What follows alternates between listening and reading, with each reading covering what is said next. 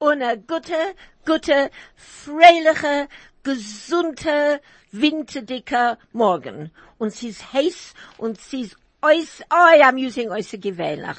Es gibt mir viel Vergnügenheit, mit euch zu sein. It gives me so much pleasure to be here. Real, real pleasure. I actually love it. And every morning when I get up and I think to myself, oh, I've got to get up early this morning. Should I? And then I think, oh well, it's the program. Up you get and out you go. And welcome to everybody, no matter where you are, whether you're lying comfortably under your duvet, sitting in your car, shopping, stop, have a listen and join us.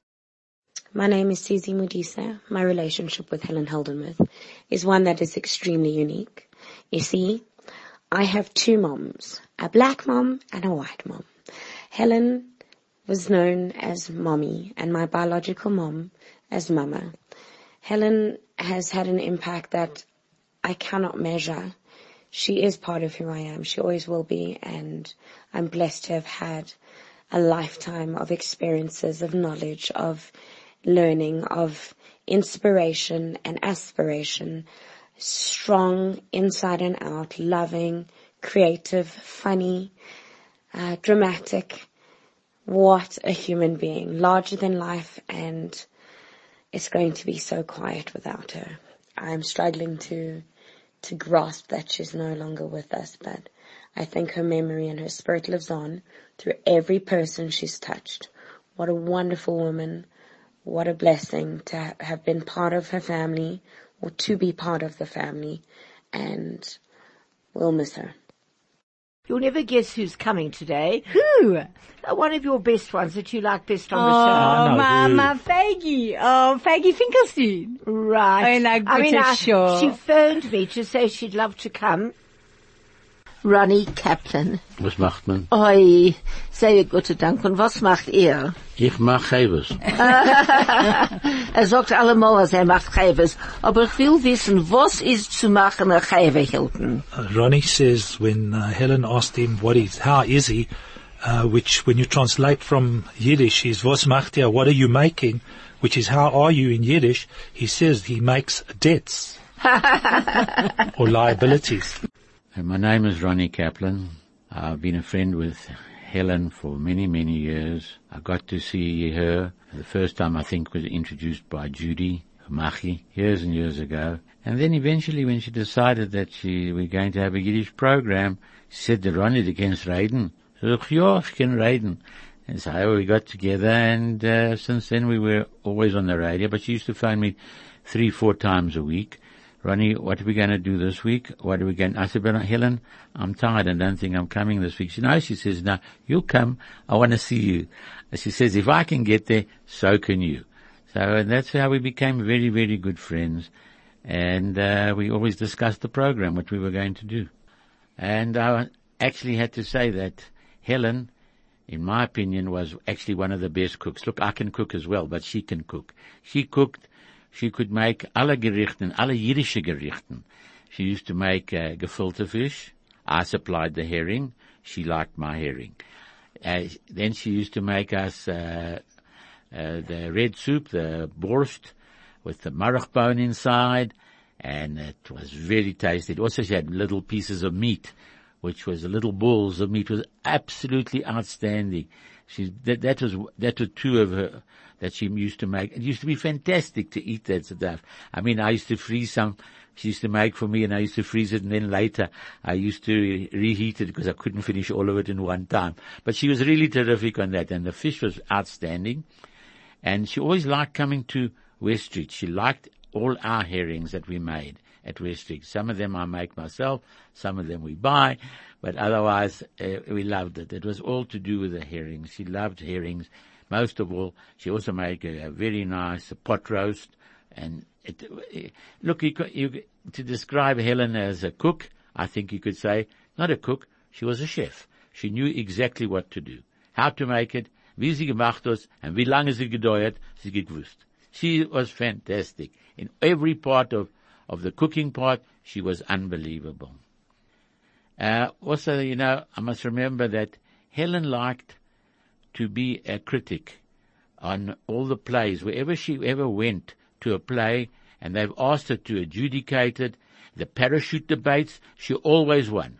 We had a parachute debate last year at Purim at West Street. She loved it and she won. That's it. She was the judge, and she she said this is going to win, and that's exactly what happened. But that's uh, that was Helen. She could jump into any situation as regards to a play, and she. did, One thing I must tell you that never there wasn't a night I couldn't keep up with her. I'm a little bit younger, not much. I was a little bit younger, but I couldn't keep up with her. Every night she was out. I don't know how she did it. I really don't know. That's my opinion. I'm seriously. Uh, I mean, uh, we loved the woman. The woman was fantastic. She, she, whatever she, what, if you threw a, le- a lemon at her, she changed it into lemonade. That was, that was Helen. And if people only remember her as Helen, the lady who she was, and the well-dressed lady that she was, always well-dressed and dressed to the nines, as I would say. That's what I, I can remember of Helen, and I really think it's our, our duty and that to always remember the lady that started the Yiddish program of what she loved. She loved to sing Yiddish. She loved to, she loved to listen to Yiddish. And I think I'd love to get part of her collection to play it on the program in future. So we could play some Yiddish uh, songs because she, that was her.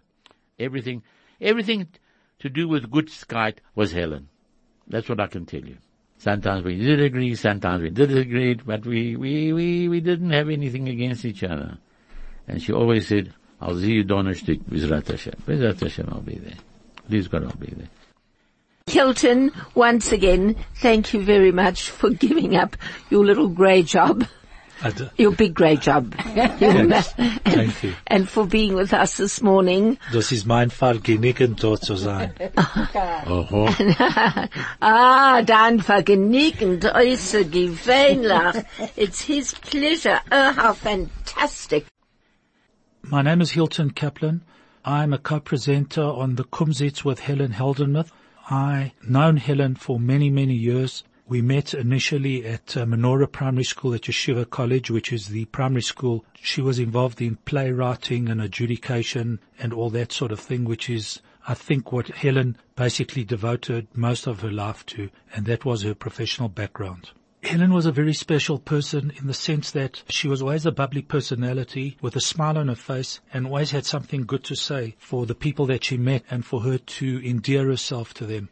Not that she had to look for a reason to endear herself to a person, but that was just Helen. Always a smile on her face and a joke.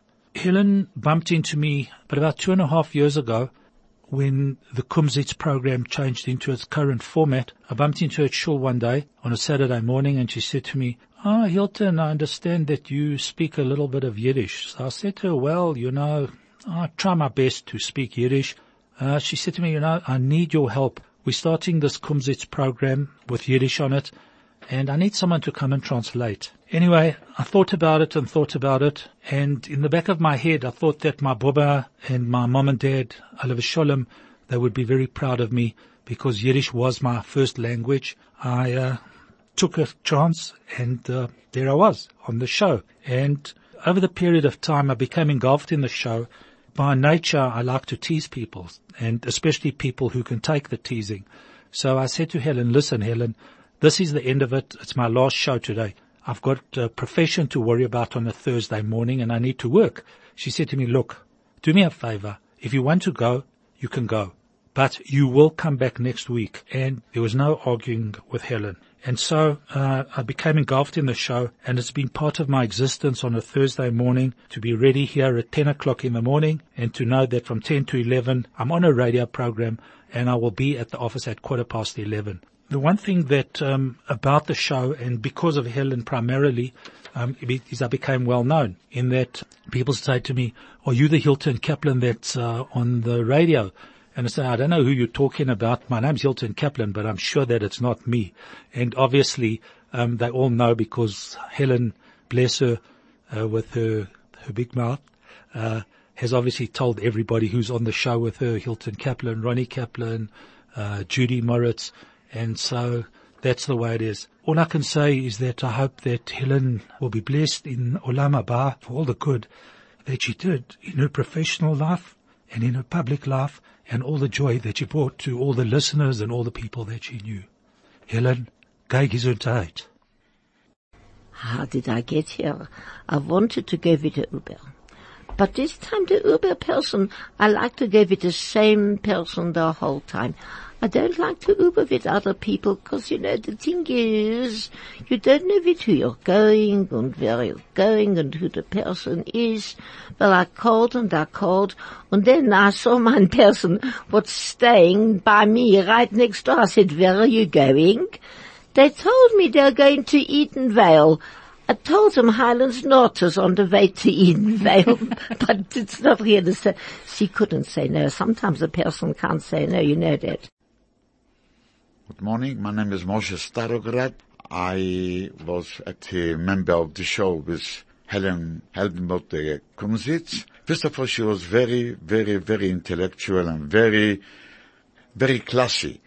And it was, it was a joy to be with her on a show because she was really a lady with, you know, it's, it was something special. I knew Helen briefly because she taught my daughter drama and, you know, I think there's a lot of, in Johannesburg, they were taught by Helen. So, so she's a legend in a way.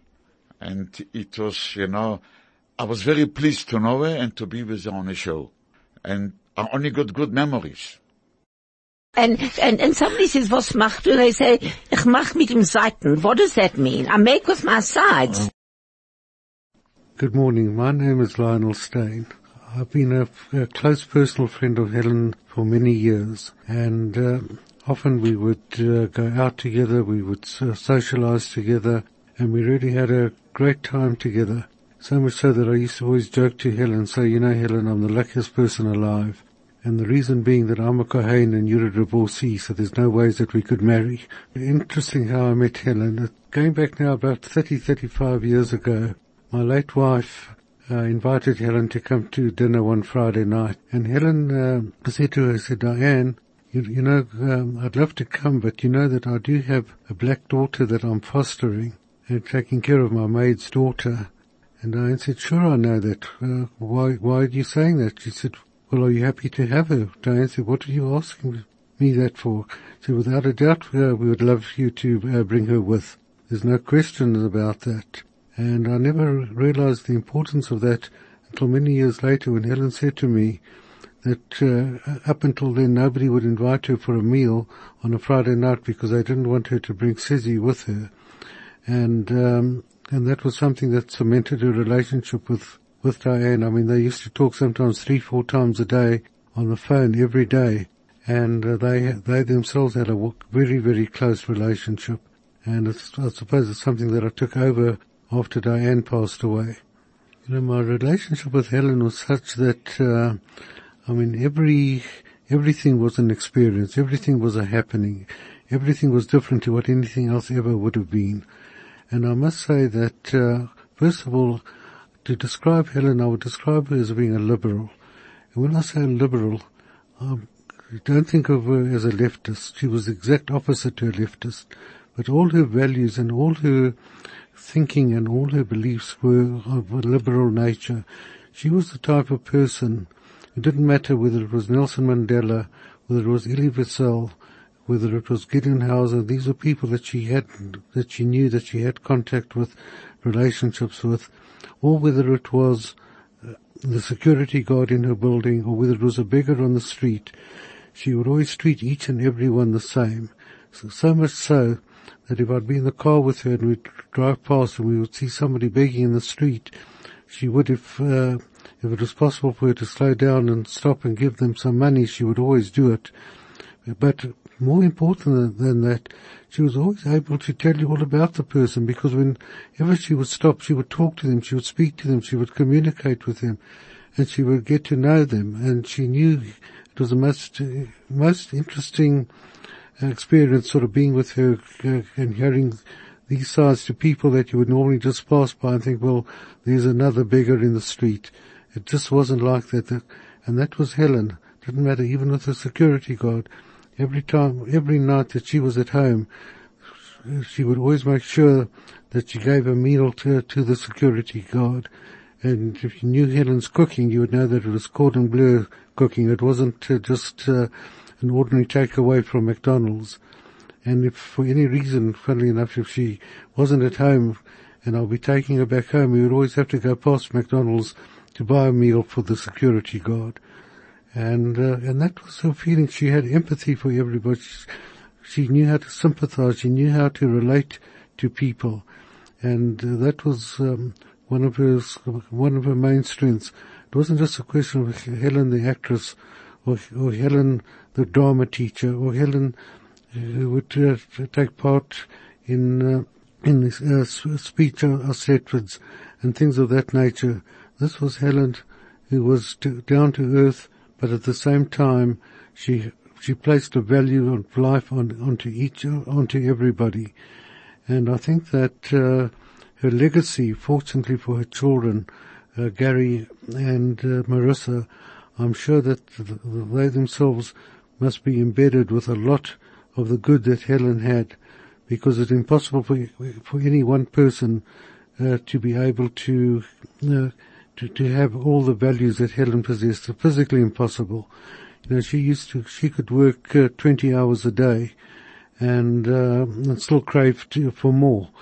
And uh, and in those 20 hours, she would put in probably 30 hours worth of work. So you know, one can just uh, imagine the, the, amount of energy that she was able to expand. And I, and I think that um, as, as her legacy, her children will certainly be able to pass on to their children and the next generations a lot of the good that came from Helen. Oi, Zudele, was machst du? How you are? Oh, mein Tyra, Tyra. Was macht ihr? I'll tell you something you want to really know. Don't ask a person how they are if you don't want to know. Hello, I'm Vadi Blumenthal, and I co-hosted Chai Kids with Helen Heldenmuth, and it was really fun to do it with her. She taught me a lot. She like helped me at the beginning, and then I could do it by myself. Helen taught me a lot of things, but specifically she would teach me how to like introduce this show. So what we'd do is slowly but slowly I would do it. So she would start doing it, then the next week I would do half, she would do half, and then later on I was doing the full thing, but she was still sitting there until I could do it by myself, and then I could host the show on my own. During our shows, um, um, Helen knew a lot, and she she knew a lot of different information. She could speak Yiddish off by heart. I remember once we did Shibidub Shloimi, and her accents and her acting was like amazing. And also just hearing her in the car, she could she did a Yiddish show, and she was just great in a child's perspective, especially to me, and I'm sure many other kids, Helen could relate to me and lots of kids in a way that many adults can't. And she was a great role model, and she had patience, and she taught us slowly but slowly until we could do Chai Kids by ourselves. I have got some Yiddish words that you guys will never ever know. Boss is uh, a disorienter. A what? Disorienter. Das ist ein Jenta, was weiß nicht, wo sie wird. Ja, das ist also das kommt ist ein- aus der der Jente. A disorienter is, is, is, is when an auntie, an auntie gets lost in a department store and starts talking to everybody she passes. Aha. A disorienter. I was nearly right. I am Roz Bessarabi, the culture vulture, somebody who loves the arts and entertainment, and who was a dear and close friend with Helen Heldenmuth. We met in a very interesting way, and it was originally when I was working marketing a product for filing documentation. She was doing the Shalom TV program, and obviously I realized there would be a lot of matters that she would need to file away. So I approached her to come and show her my filing boxes, and we hit it off very well. She bought and that was literally the first time. And then she was the director of a show that we did when my daughter, my youngest daughter, was at King David Primary School. We put on a mock bar mitzvah. And Helen was the director and I was the principal in the production. How long do I have to share anecdotes? You need and you deserve to hear them. She was a warrior. She was indomitable. She really and truly loved life. Every day for her was precious. And even though she suffered so much by virtue of her condition, She really was not prepared to give in. She wasn't going to let it leave her in any way a victim. There are many ac- anecdotal stories that one could actually write a book on about Helen. When she was in the soirees with me and Pat Floam, and we gave this platform to Jewish women to have a place to show off their talents, we used to always Helen and I do a sketch that would be for laughter and fun. And oh my word, did we literally have the time of our lives practicing and creating these sketches. We would literally laugh ourselves silly. And it's very difficult to forget somebody who you remember with so much love and laughter. There are many other anecdotal little stories I could give, but one thing I'd like to mention that she didn't ever, ever complain. That was the most amazing thing. She would give you the fact that she was actually ill or she had shingles or she had whatever it was that was causing her discomfort. But she never complained about it. She just got up and went and faced it and took herself and her illness with her to all theatre, to all production, and despite the fact that she was not actually um, in home in bed like so many would be, she was experiencing the discomfort, but enjoying the theatre. And as our very last connection, and I say last because it was the last time that I saw Helen, a very strong memory that will live with me forever and which actually portrayed Helen's amazing warrior status, her indomitability, was this past week Thursday night, two days before she died. And little did I know I was not going to ever see her again. We were going to see Pieter-Dirk Uys, and when I fetched her from her flat, I asked her, Helen, do you not think it would be better for you to recover in bed because you're in a lot of pain? Or would you prefer to sit in a theatre and watch whatever's happening but still be in that pain? And of course it was rhetorical because her answer was quick and obviously to be expected. Of course in the theatre. And that's what was so remarkable, that no matter when and how she was sick, she would go and she would not let it rain over her. The other thing was, and this is remarkable, when we came back from the theatre, we were in the car talking and sharing, and we were talking about the fact that next year we want to do some more soirees. And she had just had a major operation on her teeth, and she was making so many jokes about this. And she said, let's do that as a sketch for our, a soiree. So we were laughing about it, and something inside me said, you know what, we've got to capture this. So what did I do? Parked the car, opened for her to get out. The security guard came to fetch her, and I gave him my camera and said, please take photos. And we started to mimic us with her teeth. Well, if I tell you we were laughing, I have photographs. Now, what made me take those photos? What actually created this, I believe, is only from above. Because it's given me precious memories and the memories of her laughing, acting, and loving life. And that's what we did together. There's so many things I'm going to miss about Helen. First of all, the most prime was, as I said, and I keep repeating, indomitable spirit. But with that, an incredible love of life. She had such a love of life that, in fact, whenever I asked her when she was in discomfort or something had happened that was really bothering her, not necessarily physically and to do with her health, but anything, as friends we would share. And she would just always literally express her gratitude for the privileges and blessings in her life and never ever defray the value of the positives in her life. That was remarkable. The other things that I remember are our ability to just laugh, find humor in so many things. But as I say, nobody's perfect. And one of the things that I really remember is when Helen said it as it was, often saying the things we thought but wouldn't say.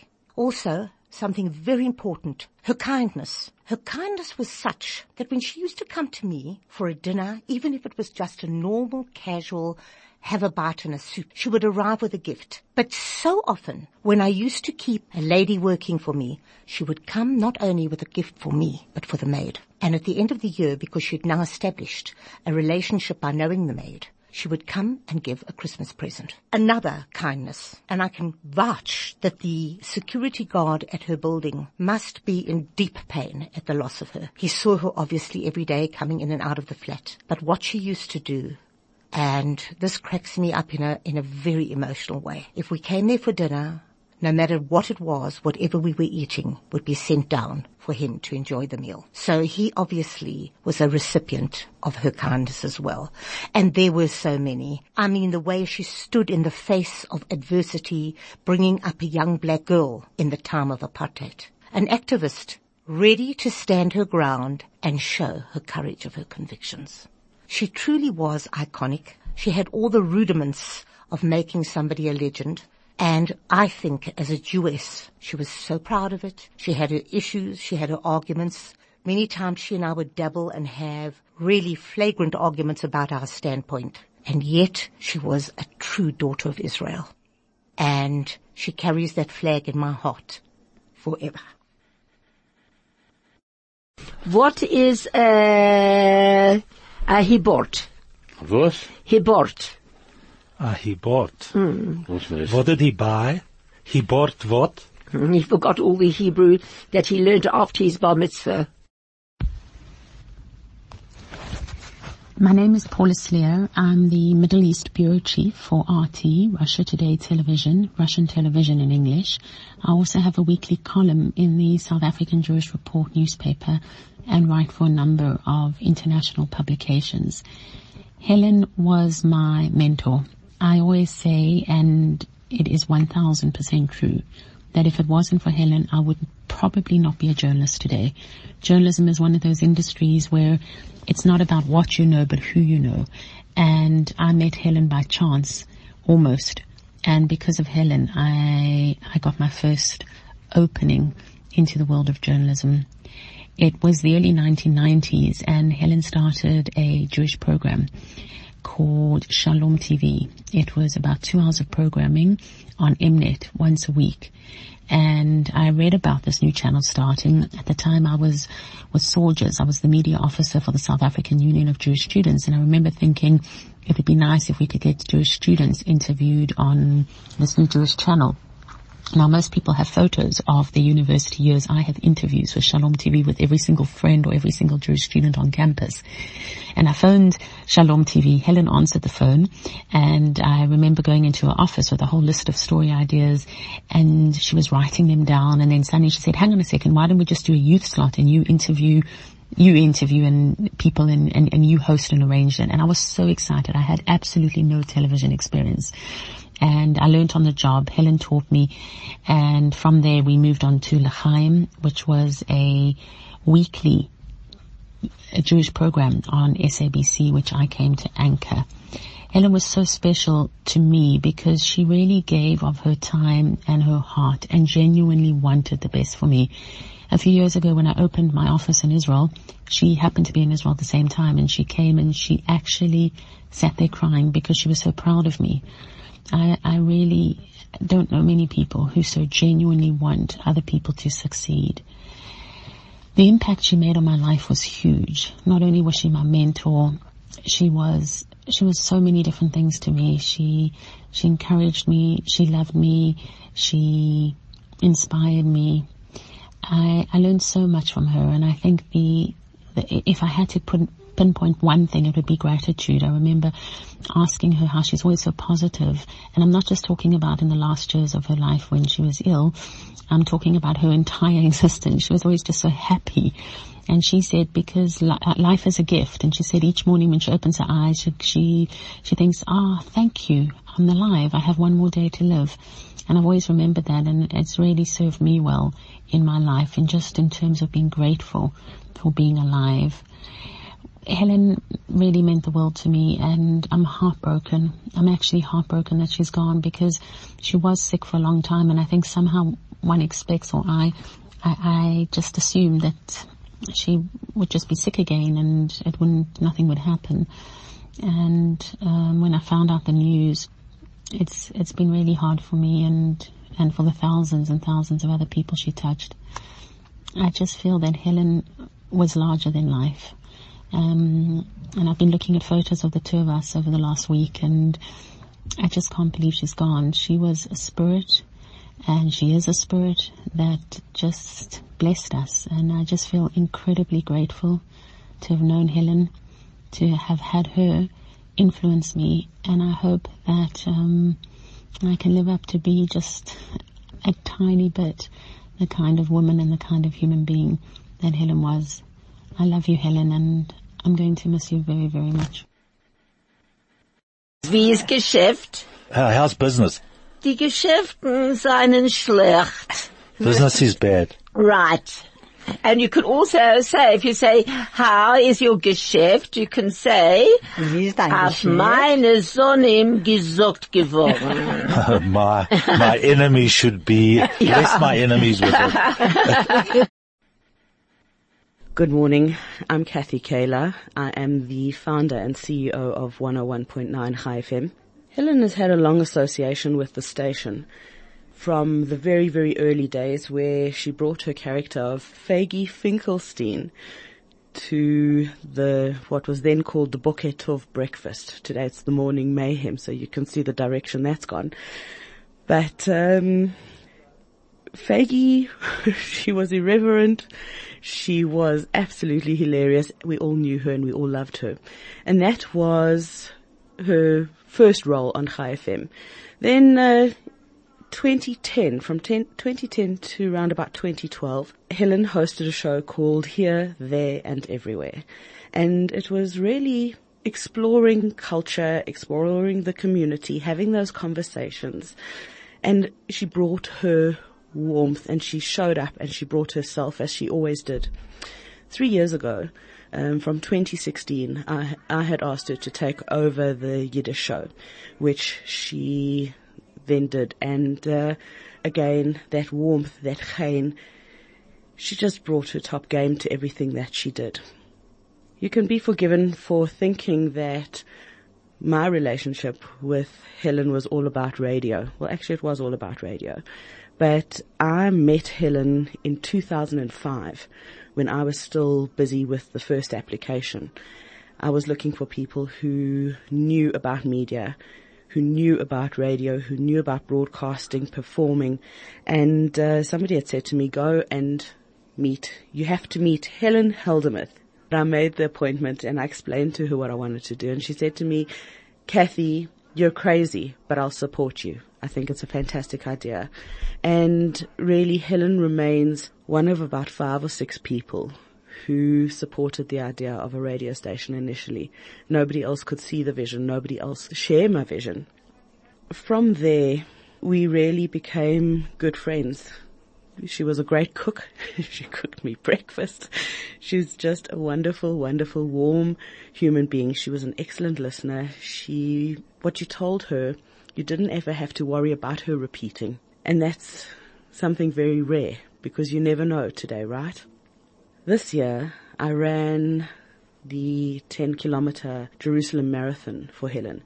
She was my warrior.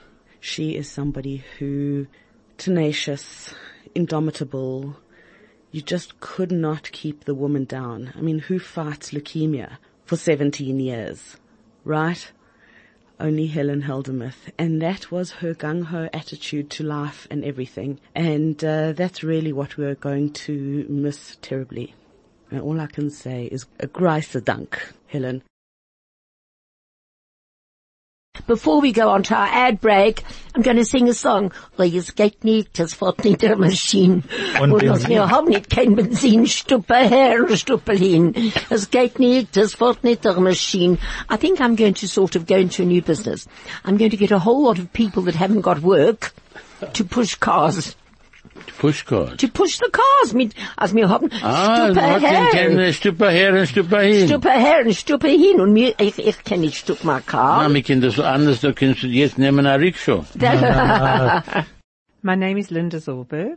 I feel like I've always known Helen, but then on the other hand, everybody knew Helen Heldenmuth. I think I met her when she was teaching drama to my children, and then after that, we always came to see each other's performances and enjoy each other's successes, and we just had an association through the years and always a delight to bump into her. I had a, wonderful privilege of having her perform in our first productions of the Joburg Jewish Women's Theatre. She, she was our guest star in both of them and working with her, I think working with anyone on a play reveals so much of their personalities. First of all, she was so obviously professional, uh, a great sense of humor, and so reliable against all odds with all sorts of demands on her life. She never misses anything that she needs to do and goes beyond that. And here was a woman who is so eminently capable and yet was prepared to be a team member and be a wholehearted team member. It's a very unusual thing that she participated and helped me. I mean, she, we became good friends as well as associates and, and whenever I needed advice, she gave it to me very firmly. And when she loved something, she loved it. Just not even two months ago, Helen was in the power of song and as vibrant as ever on the stage. So the wonderful, larger than life character that Helen was off stage, on stage, she literally occupied the entire space and filled it with her exuberance. So in the play, she had to come on and all she had to say was, any sign of the children. It's kind of an inconsequential line. She walked on in her outfit and her red shoes and she said, any sign of the children? And in that moment, just simply took over the stage, hopped into the audience's hearts. And from that moment on for the rest of the scene, she just had us all in her hands.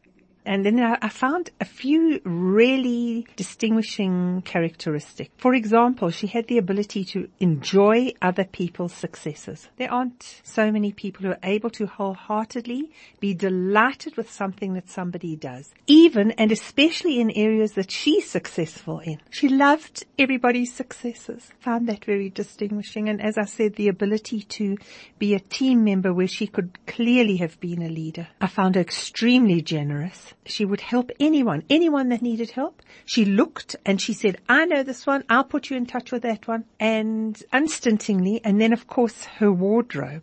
She, she allowed us to use anything and everything in order to enhance the costumes of everyone. She brought jewelry pieces and pieces of fur and her gorgeous hat and flowers and gloves and handkerchiefs and everything so magnificent. And then one day she arrived, we had a costume for her and she arrived in uh, one of her flamboyant outfits and I said, Helen, this is your outfit.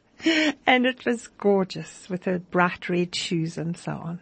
So I think that what distinguished her is her fullness and her fullness of being and just being a delight to be with under all circumstances. She could communicate with everyone, old and young, and spoke to everyone on their level.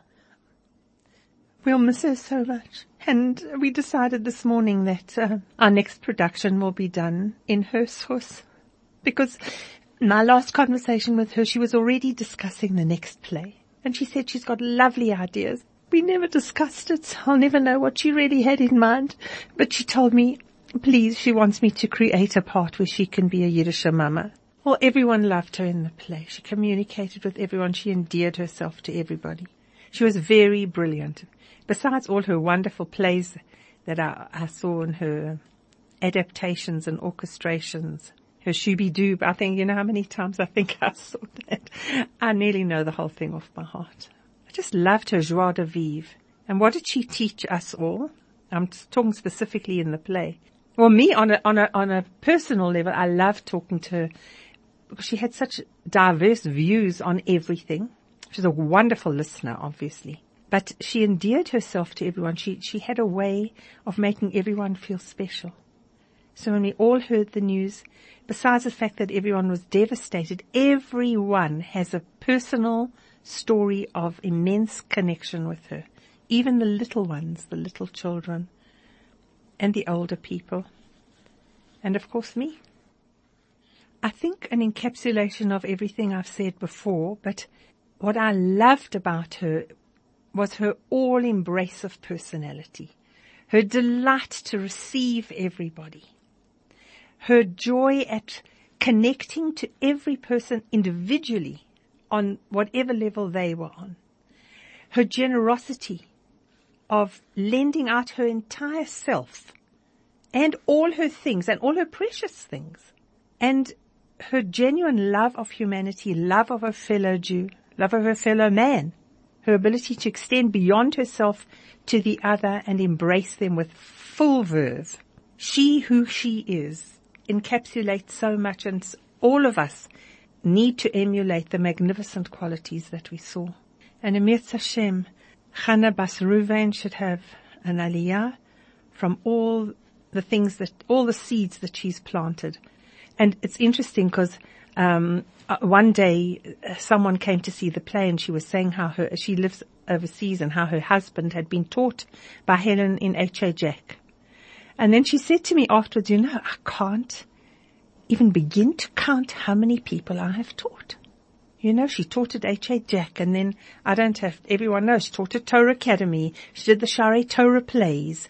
She did all the, the adult plays and the soirees and the, and she was everywhere. Not only did she fit our play in between all her other very pressing demands, but she was adjudicating festivals. She was going to theatre. She was doing crits. She was doing her radio program and she was involving everyone on every level. As we speak, I sort of feel I'll see her in the passages. And part of her is in the passages because they are her passages just as much as everything she touched is hers and it'll go on living. And in Hashem, it should just be an aliyah for her neshama and her beautiful family. All right, what is a judo? A judo? Yeah. Ah, is a Jewish fighter. Hilton, you're so clever. A traditional form of self-defense based on talking one's way out of a tight spot. Hi, I'm Peter Feldman. Um, I'm a journalist and I'm also on the Chai FM uh, team. And um, I've known uh, Helen for many, many years. I worked with her on the Naledi Theatre Award. She's one of our fellow judges. She was an amazing personality. Uh, she was so bright and intelligent and warm and giving. And she always used to come up with such good ideas. And she, she was concerning about her fellow man and she always wanted to help people. I'll never forget, she'd always come to me and say, you know, can we do something in the paper? Can we write about this person? They need a bit of help. And I always saw life through her eyes often. And she was an amazing person. And she bore her ill health with great fortitude. She was an amazing person. She never complained. She used to come to the studio. We used to see her outside. Hello, how are you? She often bustled into the studio because we were with Roy and friends. And suddenly the door would open. There was Helen. And I said, Helen, you can't stand here. We're on air. She says, so what? I'm here. And that's what I remember her. She was a beautiful human being. And may she rest in peace. I got such a wonderful message, but it was sent, it was sent on, um, I, I think it was on a WhatsApp. I think, no, no, it wasn't a WhatsApp. It, yes, it was a WhatsApp. And, um, it was from a wonderful young man. He's not so young anymore. He has just turned, I can't believe it. Do you know that Mark Samovitz is 40? Keinen Horror. We started working, I don't know when on Shubi Doob Shloimi, but we're not talking about Shubi Doob Shloimi. But Mark said he was, he was in the car and he was listening and he said he loved the program last week so much because he felt that he was sitting in someone's lounge. Er hat gesitzen mit uns im Sitzzimmer und wir haben geredet und gelacht und sie gewähnen äußer gewähnlich. Und das ist was es ist. Sie ist nur zu sitzen und zu reden und heint gehen wir reden. Wir gehen reden, was dem ganzen Welt reden von. Von was? Von was Israel. reden sie? Von Israel Israel und Iran. und Iran und Trump. My name is Mark Samovitz, and I worked with Helen as a co-founder and co-creator of Shubidub Shloimi. Helen was a very loyal and dear friend and uh, really treated me like a son. I met Helen, believe it or not, in the pouring rain at the Johannesburg Zoo. We were on our way. It was the Aisha Torah fundraiser and I was a 21 year old driving golf carts transporting guests from the entrance of the zoo to the marquee for the fundraiser. And I had the good fortune of having Helen Heldenmuth on my golf cart. Now I knew she was a famous, uh, Jewish, uh, Jewish personality and TV producer and presenter. And I'd written a song about Israel that I really wanted her to make a music video for and I plucked up the courage to tell her about my song and that I'd really love her to make this music video. She gave me a card. She said, sure, give me a call and we'll speak. I called her the very next day and so began an 18 year collaboration and friendship that through that, just that one moment of Hashgacha Pratit changed my life course forever. Helen and I literally traveled the world together. We put on shows in America. We put on shows in Australia. We put on shows throughout South Africa. Um, what inspired me most was how she related with the children. That she literally looked at every Jewish child, at every child, didn't matter Jewish, non-Jewish, and she saw potential. And she just wanted to bring out that, that potential and let children shine. She often picked on children who she saw lacked a bit of self-confidence and she said, right, you'll do the main part. Don't worry about it. I'm going to help you. I'm going to work with you. You're going to do the main part. And yeah, as you know, there was no, there was no audition process for Shubidub Shloimi shows. All that was needed was commitment, commitment to attend rehearsals and Helen would do the rest. She would just mold these children into, into shining stars on stage. We would often bump into, sometimes sitting down for a coffee at Josie Blue, we'd bump into three generations of Helen fans. Literally someone who she taught at H.A. Jack, uh, someone who was in her drama school, uh, a grandchild who was in Shubidub Shloimi. And literally, we'd see, I'd see before us three generations of people that she made an indelible mark on who, to whom she was unforgettable. And uh, they would come up and tell her, I remember your poetry. I remember this that you taught me. I remember that you, that you taught me. Literally, it was a career spanning 60 years. But my personal, my personal favorite memories of Helen were I was, I was doing, I was doing my articles when we met. I was doing my articles in accounting. I was a frustrated auditor. And that's the time when we started working on Shubidub Shlomi. And I'd come to her after work. She'd make me dinner. She was the most incredible cook. Anyone who had the privilege of tasting her food knows that. And she'd tell me stories. She'd tell me stories of the past. She'd tell me stories of her family. She'd tell me stories of the Holocaust. She'd tell me stories of apartheid. She knew about opera. She knew about music. She knew about the theater. She knew about art. She knew about people. And it's those moments that I, that I really remember and treasure. And most of all, sitting down with her, sitting down with her at the piano after we finished supper and creating and creating creating the magic that became Shubidub Shloimi. I would sit and play chords and mess around and try and figure out a melody for our next song.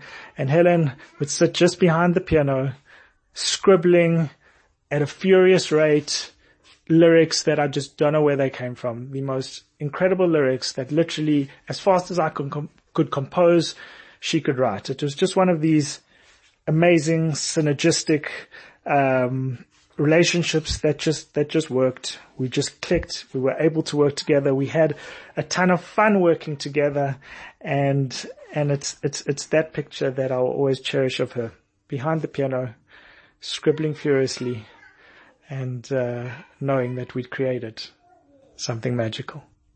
Helen inspired me in so many ways, and I will take that inspiration with me throughout my entire life just a few things that come to mind. Helen, she saw the beauty in every person. She saw the potential in every person and she, she aimed to unleash that potential and educate and inspire people to be their very best. Helen had gratitude for literally for everything. She would marvel at how amazing WhatsApp was, that you could send a message from one phone to another phone and wow, it arrives. And she'd marvel over the internet and, and she always, she always looked for reasons to be grateful and to show gratitude. Um, she always was so positive and saw the glass half full. Always. She had a zest for life that literally like left me inspired and uplifted. Um, every time I was with her, and everybody knows that who spent time with her. You, you left her presence feeling invigorated, rejuvenated, uplifted, because that was Helen. It was amazing fun to be around her, and uh, she was she was she was a laugh. She was a laugh, and uh, and just it's so much fun, so much fun. What else? Helen had no fear. She wasn't scared of anyone. Over the years I was with her, she spoke her mind. She didn't fear anything or anyone. She spoke her mind and her main thrust was doing what's right. Even if it was back in the trend, it didn't matter. She did what was right. So many things and so many memories. Helen loved everyone, be they young or old. She absolutely loved my Zayda. My late Zayda passed away at 98 and a half years old. She loved speaking with him in Yiddish. She always asked about him. She looked forward to seeing him and, and, and they were big, they were big chavas. They were big friends. But that equal, that love also extended to my children whom she loved so much and she was at their birthday parties and, uh, and she just, she showed so much love and she valued, she valued each person, young or old. Helen didn't have any arrogance. She had time for everyone and she gave everyone her time. Anyone that came to her, she was a giver. She was a real giver. A giver in the true sense. Someone needed help with the bar mitzvah speech. Someone needed help with a wedding speech. Someone needed help with a play. Someone, they came to her. She, she, she, she never refused anyone.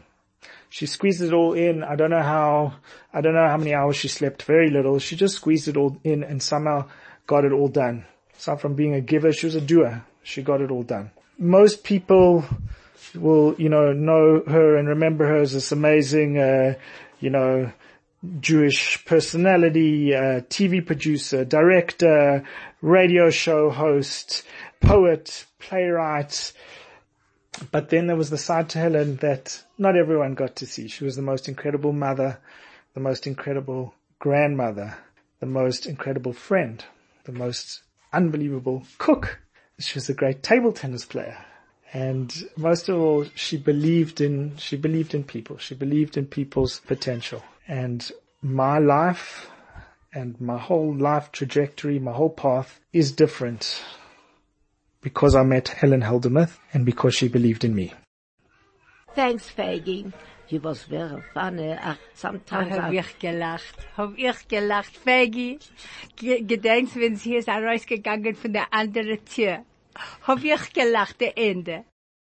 And to everybody, this is Helen Heldenmuth on 101.9 Chai FM, Kumzits saying goodbye.